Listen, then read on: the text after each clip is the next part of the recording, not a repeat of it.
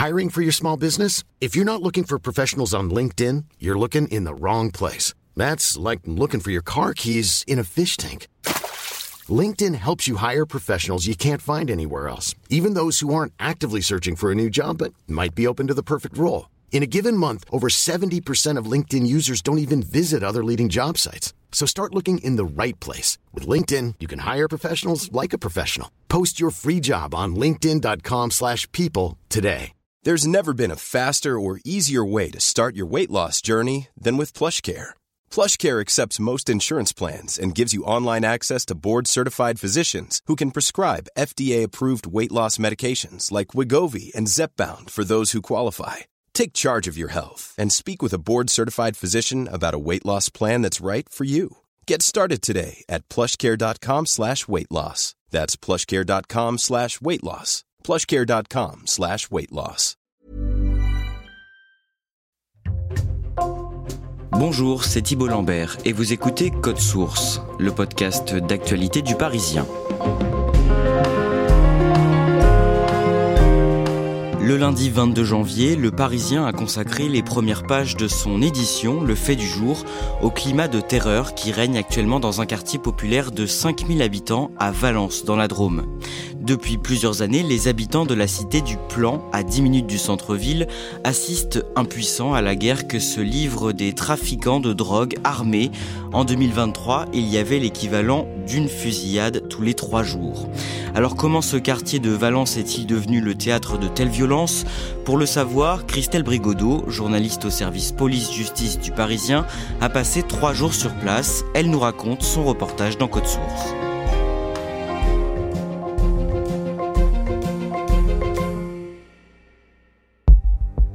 Christelle Brigodeau, le lundi 15 janvier, la ville de Valence se retrouve au centre d'une petite agitation médiatique à cause d'une vidéo d'appel au kidnapping qui circule sur le réseau social Instagram. On sait que ce sondage a été publié ce week-end sur un compte Instagram qui depuis a été supprimé. Un sondage qui appelle directement à l'enlèvement, au kidnapping d'enfants de cette cité de Valence, un quartier où l'on se trouve ce matin réputé, sensible et difficile. Qu'est-ce qu'on y voit? Alors en fait, c'est un, sondage sous forme d'une vidéo avec cette question est-ce qu'on enlève les gamines du plan? Je, cite. Ça crée une agitation énorme dans le quartier en question, le quartier du plan, parce que les gens comprennent qu'il s'agit peut-être euh, de demander à des gens s'ils ont envie d'enlever des, gamines, des enfants euh, des deux écoles qui se trouvent dans ce quartier. Est-ce qu'on sait qui a posté cette vidéo et d'où est-ce qu'elle provient? Non, euh, l'identité des auteurs est pas du tout euh, établie à ce moment-là. Euh, la ville de Valence va porter plainte très rapidement une fois qu'elle est mise au courant. Mais pour les habitants du plan, il fait aucun doute que cette vidéo vient du quartier rival de, de Fontbarlette parce qu'entre les deux quartiers existent depuis des mois, voire des années, des rivalités sur fond de trafic de drogue.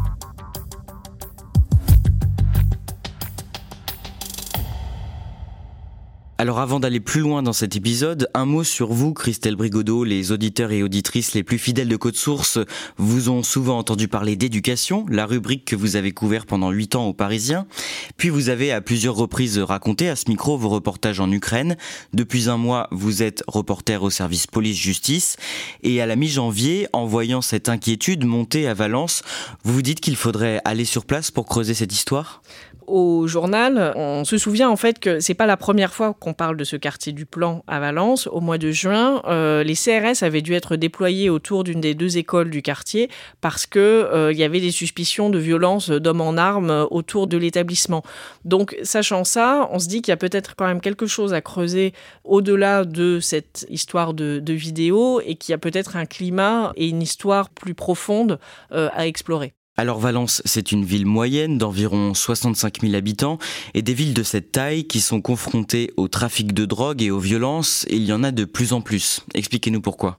Déjà, une des premières explications euh, que m'expliquera un, chercheur qui s'appelle Michel Gandillon, qui est spécialiste de ces sujets, c'est que les consommateurs de drogue sont partout, euh, y compris dans les zones rurales, les, les, villes moyennes, et que pour cette raison-là, le trafic existe aussi dans des petites villes. Et puis, par ailleurs, dans les grandes villes comme Marseille, par exemple, qui est pas si loin que ça de Valence, il y a une énorme concurrence euh, sur les points de deal de, de la ville entre les différents groupes, et ça peut expliquer aussi que certains certains groupes organisés décident finalement d'aller voir ailleurs, de s'implanter dans des zones où il y a moins de concurrence et donc dans des villes plus petites. Donc c'est le cas de Valence, c'est le cas aussi d'autres villes moyennes en France. Le lundi 15 janvier, vous faites donc la route depuis Paris, vous arrivez à Valence en début de soirée, dans le quartier qui est donc le théâtre de ces violences, que les habitants appellent le quartier du Plan. Où est-ce qu'il se situe dans la ville? À quoi ça ressemble? Ce, quartier n'est pas du tout excentré par rapport à, Valence. Euh, il se situe à une petite dizaine de minutes euh, en voiture du centre-ville, à l'est.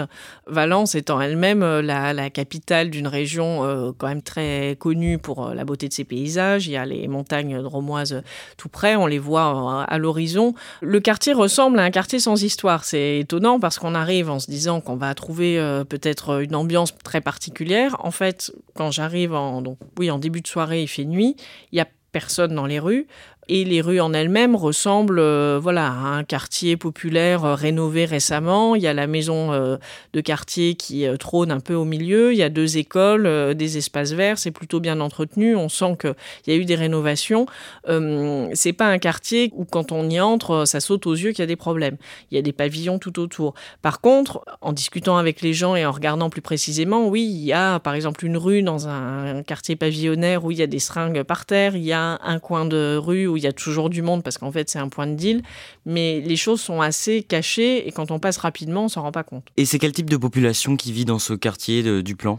C'est un quartier populaire avec bon, un côté pavillonnaire avec des propriétaires et de l'autre côté, dans des petits immeubles euh, ou des bars, mais qui font dans les trois étages, des locataires euh, du bailleur social euh, de la ville. Donc les, les, gens qui vivent là sont pour beaucoup des gens qui n'ont pas beaucoup de moyens et il y a une partie, on m'explique, des logements qui sont vides parce que le quartier ne euh, jouit pas d'une très bonne réputation, donc il n'y a pas beaucoup de gens qui veulent emménager là. Quand vous arrivez, vous vous rendez dans une école où des mamans du quartier ont organisé ce soir-là une réunion. En fait, euh, c'est une réunion qui se tient un petit peu euh, de façon improvisée parce que euh, y a eu donc cette agitation autour de cette vidéo sur l'idée d'enlever peut-être des enfants du, du, quartier. Donc, face à cette menace, plusieurs parents d'élèves, essentiellement des mères, ont alerté la mairie de Valence, les autorités, le préfet, pour demander à ce que quelque chose soit fait, pour demander une grande vigilance. Et donc, cette réunion avec les autorités doit se tenir dans quelques jours et les maires ont décidé de se réunir entre elles avant pour accorder leur violon, disons, et, euh, savoir euh, quelle doit être leur, stratégie. Quand j'arrive devant les grilles, euh, les mamans qui participaient à cette réunion viennent de sortir et elles sont en train de discuter devant le, le parvis de l'école. Qu'est-ce qu'elles vous racontent? Alors l'ambiance est assez euh, tendue euh, parce que elles ont décidé de ne pas parler, elles ont peur de ce qu'elles pourraient dire, des conséquences que ça pourrait avoir. Donc elles ont convenu de ne rien dire et on sent un climat de, tension. Les gens euh, s'en vont très vite. Il y a une petite fille qui pleure, qui veut absolument rentrer. Sa mère m'explique qu'elle a peur parce que à cause de ce climat, bah, il y a plusieurs enfants qui s'estiment en danger dans la rue et donc commencent à paniquer quand ils sont dehors le soir.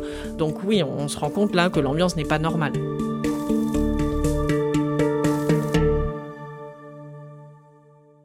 À l'origine des craintes de ces habitants, vous l'avez déjà évoqué, il y a les violences qui sont dues à une rivalité ancienne entre ce quartier, le quartier du Plan, et une cité voisine, Font-Barlette, sur fond de trafic de drogue. Expliquez-nous ça. Alors oui, la, cité de Fontbarlette euh, se situe en fait juste à côté du plan. Euh, les deux quartiers sont séparés par euh, un parc et en fait sont complètement voisins. D'ailleurs, quand il y a des sortes d'expéditions punitives qui sont organisées d'un quartier vers l'autre, très souvent les jeunes se promènent en trottinette électrique pour aller d'un quartier à l'autre. Il y a une rivalité entre ces quartiers et entre les points de, deal. La question, évidemment, elle est, elle est financière et c'est une question de pouvoir, une question d'argent aussi parce qu'un point de deal ça rapporte beaucoup. On sait qu'entre les clans qui tiennent ces différents points de deal et ces deux cités, il y a une grosse rivalité qui occasionne énormément de violence. Christelle Brigodeau, en règle générale, un point de deal, ça peut rapporter combien aux trafiquants? Alors, d'une manière euh, générale, euh, d'après ce que m'explique donc le sociologue Michel Gandillon, un bon point de deal, c'est entre 70 000 et 80 000 euros de chiffre d'affaires par jour. Donc euh, c'est une entreprise florissante. Pour ce qui concerne le cas de Valence, euh, on ne sait pas exactement combien il y a de points de deal ni combien chacun rapporte. Mais ce qu'on sait, c'est qu'il y a des grosses sommes en jeu parce que euh, la police a procédé aussi à, à des interpellations, à des fouilles de lieux où ils ont trouvé de l'argent en grande quantité, de la drogue en grande quantité et aussi des armes. Et on sait quelle drogue circule dans ces deux quartiers à Valence? Alors on parle de cannabis, de cocaïne aussi. Euh, et ce qu'on m'explique, c'est que ce que demandent les consommateurs, euh, les dealers vont toujours s'arranger pour le, les trouver. Donc euh, c'est un peu ce que d'ailleurs les spécialistes appellent le syndrome de l'épicerie, c'est-à-dire que les points de deal maintenant sont devenus des points où on peut se procurer un peu tout ce qu'on veut. Christelle Brigodeau, le lendemain, le mardi 16 janvier, vous vous rendez donc à Font-Barlette, la cité voisine du quartier du Plan. Décrivez-nous les lieux. Alors il est un petit peu plus vaste que le quartier du Plan, avec des habitations, des, tours plus hautes. Euh, il fait 8000 habitants euh, contre 5000 euh, au Plan. C'est un quartier qui est plus dégradé. On voit des tags assez explicites sur la rivalité entre les deux quartiers. On peut lire sur l'un d'eux Nick la Jupe, la Jupe étant le surnom du quartier du Plan. Au moment où j'y vais, il se trouve que c'est le marché du, mardi matin et personne ne veut parler. Les gens sont très très inquiets même d'être vus en train de parler avec un journaliste. Est-ce que le trafic de drogue y est visible dans ce quartier-là? Euh, oui, bien sûr, il est complètement visible. Par exemple, euh, il y a un coin de rue à côté du local des Restos du Cœur, donc où il y a beaucoup de gens des deux quartiers d'ailleurs qui viennent euh, recevoir bah, des, paniers et de la nourriture. Il y a un point de deal qui est donc écrit sur un mur. c'est écrit Drive avec les horaires d'ouverture 10h minuit. Là, il y a des hommes qui ont l'air jeunes, qui tiennent le point et qui regardent les voitures qui s'arrêtent et qu'à la fois ils attendent le client, mais ils contrôlent aussi l'entrée dans cette rue principale qui arrive dans, le quartier. J'ai pu m'y promener aussi de nuit en voiture et là aussi j'ai remarqué qu'il n'y avait pas tellement de promeneurs, mais qu'il y avait à peu près en bas de chaque bâtiment ou à chaque coin de rue des silhouettes comme ça, soit en trottinette, soit à pied, qui avaient l'air, pareil, d'attendre ou de, ou de surveiller. Christelle Brigodeau, la violence a explosé entre ces deux quartiers, celui du Plan et celui de Font-Barlette, depuis deux ans. On sait à quoi c'est dû oui, en tout cas, euh, plusieurs habitants euh, et gens qui connaissent très bien le quartier m'expliquent tous la même histoire et la même chose. C'est que les violences ont commencé euh, dans une espèce d'engrenage qui prend sa source le 6 mai 2022, quand deux personnes sont abattues dans la rue face à l'école Brossolette, qui est l'école du Plan. À cet endroit-là, donc, les policiers retrouvent dans deux voitures deux hommes, dont un qui s'appelle Nabil B, qui est l'un des tenants présumés du trafic côté Font-Barlette. Et en fait, à partir de là, on m'explique que les connaissances et soutiens de, de, la victime, Nabil B, vont décider de représailles sur l'ensemble du quartier du plan. Et pas seulement les auteurs présumés de l'assassinat, mais tout un quartier. Depuis ce moment-là, à quelle frayeur sont confrontés les habitants du plan au quotidien? Alors, ils sont confrontés en fait à des fusillades qui se passent de manière régulière. Euh, D'après ce qu'a expliqué le procureur de Valence, rien qu'au premier semestre de 2023, ont été recensées plus de 60 ouvertures de feu entre les deux quartiers, du Plan et de Font-Barlette. Donc concrètement, ça veut dire une fusillade tous les trois jours. C'est énorme. Il y a eu 16 blessés pendant cette période-là. Au mois de mai, 2023, il y a eu quatre morts en une semaine, toujours dans le cadre de ces règlements de compte qui n'en finissaient pas en fait. Et est-ce qu'au plan, il arrive à des habitants, par exemple, d'être visés personnellement? Il y a deux choses en fait qu'il faut retenir, c'est que la première, euh, les habitants se retrouvent euh, à être victimes collatérales de cette guerre des bandes qui sévit en bas de chez eux. Il y a des gens qui ont eu euh, des tirs dans leurs fenêtres, dans leur immeuble, ou qui en sortant de chez eux se sont retrouvés au milieu d'un règlement de compte. Mais par ailleurs, il peut arriver que des gens qui n'ont absolument rien à voir avec le trafic se retrouvent à avoir maille à partir avec des trafiquants parce que c'est leurs voisins ou des gens du quartier et ça peut finir euh, très mal. Il y a par exemple un gardien d'immeuble qui a été euh, menacé et visé par des tirs simplement parce qu'il avait euh, fait des remarques sur le bruit qu'elle faisait à des personnes qui ben, possédaient des armes et donc ont décidé de se venger comme ça ou d'autres personnes qui ont été menacées simplement parce qu'elles avaient eu voilà, des, des accords avec d'autres personnes pour des questions de voisinage. On, on voit une violence complètement disproportionnée avec un petit problème de voisinage que n'importe qui peut connaître, on arrive avec des menaces de mort. Et on vous raconte que les personnes qui déclenchent ces fusillades sont souvent jeunes, voire mineures, et qu'elles sont lourdement armées. Oui, elles peuvent se promener avec euh, des armes de guerre ou des, armes automatiques, donc qui font euh, énormément de, dégâts, euh, y compris d'impact de balles. On sait que, par exemple, à Valence, il y a eu des, des fouilles et des opérations de police menées sur des caches d'armes, et on a retrouvé des canons sciés, des armes en quantité importante qui étaient quelquefois cachées dans des armoires techniques en plein milieu du quartier. Sur place, vous rencontrez un directeur d'école qui enseigne depuis des années dans le quartier. Qu'est-ce qu'il vous raconte? Il raconte euh, effectivement le climat de peur que moi j'ai pu euh, constater par ailleurs, euh, et il me raconte surtout l'impact que ça a sur les élèves, sur les enfants, qui pour certains, au moindre bruit, vont se cacher sous une table parce que il y a déjà eu des échanges de tirs en bas de chez eux et ils sont terrifiés. Ce qu'il m'explique aussi, c'est que pour une équipe éducative qui est là en place et qui travaille depuis longtemps dans un quartier, il, peut reconnaître, comme d'anciens élèves, bah, des jeunes qui, voilà, ont fait le choix euh, conscient ou, moins conscient d'aller dans le trafic de drogue. Et, pour chacun de ces jeunes, c'est un échec. En tout cas, c'est ce que me dit euh, ce directeur. Est-ce que la ville et les forces de l'ordre ont mis des choses en place pour tenter d'endiguer ce trafic de drogue et les violences qui vont avec? Les moyens sont importants parce qu'effectivement le problème est plus qu'identifié. Rien que sur l'année 2023, il y aura pendant 86 jours euh, des CRS euh, en nombre dans le quartier, ce qui est euh, une présence forte.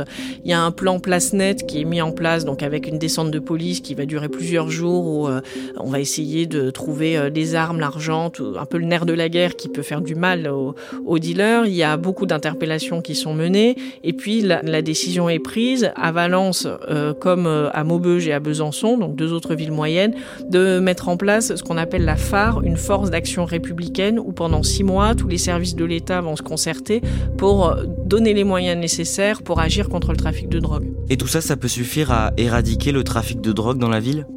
Bah, ce qu'expliquent les autorités, c'est que la lutte contre le trafic de stupéfiants, elle est très difficile parce qu'à chaque fois qu'on coupe une tête, d'autres repoussent. Euh, le préfet fait la comparaison avec euh, une hydre euh, qui en fait revit à chaque fois qu'on la décapite. Donc, ce qu'on m'explique, c'est que le travail n'est pas terminé. Les autorités en ont conscience. Les services de police et de justice ont le sentiment d'avoir déjà mis un coup d'arrêt à une partie du trafic et déstabilisé ce trafic, mais ils n'ont pas encore mis fin à la violence et surtout pas au climat de peur qui règne dans la ville. Et ce climat de peur, il est alimenté notamment par une liste de gens, je cite, à abattre, qui circule sur le réseau TikTok et que des habitants vous ont montré. Décrivez-nous cette liste, à quoi elle ressemble alors c'est une sorte de patchwork de visages. Euh, c'est des photos de profil en fait qui ont été prises sur les réseaux sociaux euh, de gens euh, qui habitent donc dans le quartier du Plan.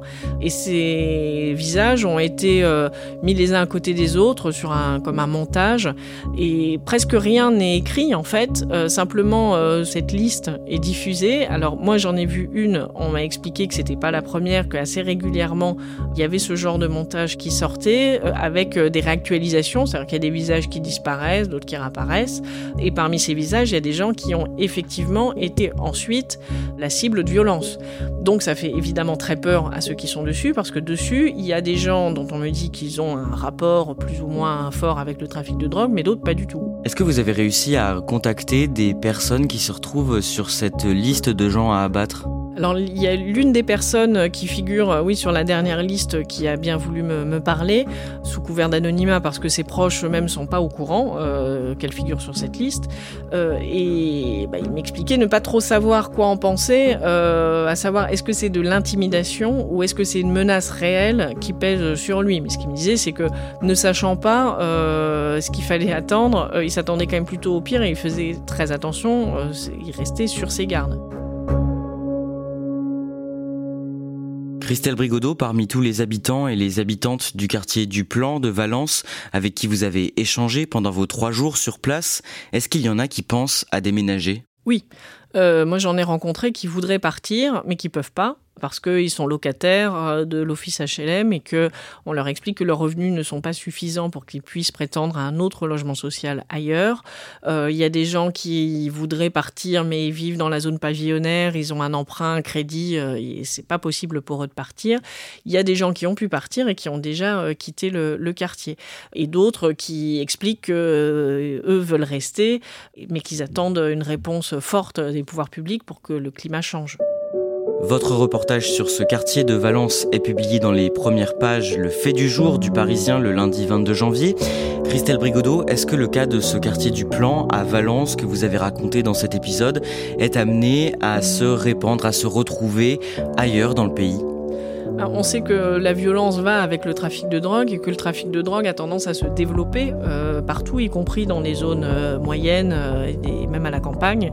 À partir du moment où les consommateurs sont partout et que la demande de consommation de drogue augmente, comme c'est le cas aujourd'hui, évidemment, la violence et le trafic continuent et se développent.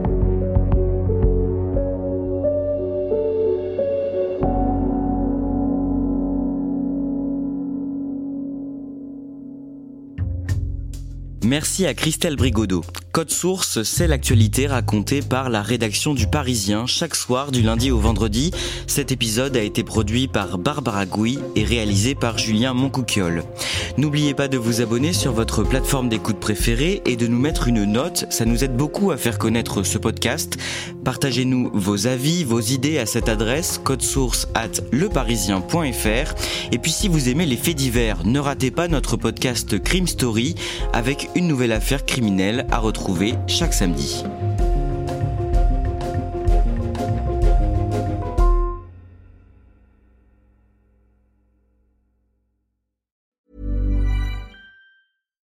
Deserves the best, and there's no better place to shop for Mother's Day than Whole Foods Market. They're your destination for unbeatable savings, from premium gifts to show-stopping flowers and irresistible desserts. Start by saving 33% with Prime on all body care and candles. Then get a 15-stem bunch of tulips for just $9.99 each with Prime. Round out Mom's menu with festive rosé, irresistible berry chantilly cake, and more special treats. Come celebrate Mother's Day at Whole Foods Market. When you need mealtime inspiration, it's worth shopping Kroger, where you'll find over 30,000 mouthwatering choices that excite your inner foodie. And no matter what tasty choice you make, you'll enjoy our everyday low prices, plus extra ways to save, like digital coupons worth over $600 each week. You can also save up to $1 off per gallon at the pump with fuel points. More savings and more inspiring flavors make shopping Kroger worth it every time. Kroger, fresh for everyone. Fuel restrictions apply.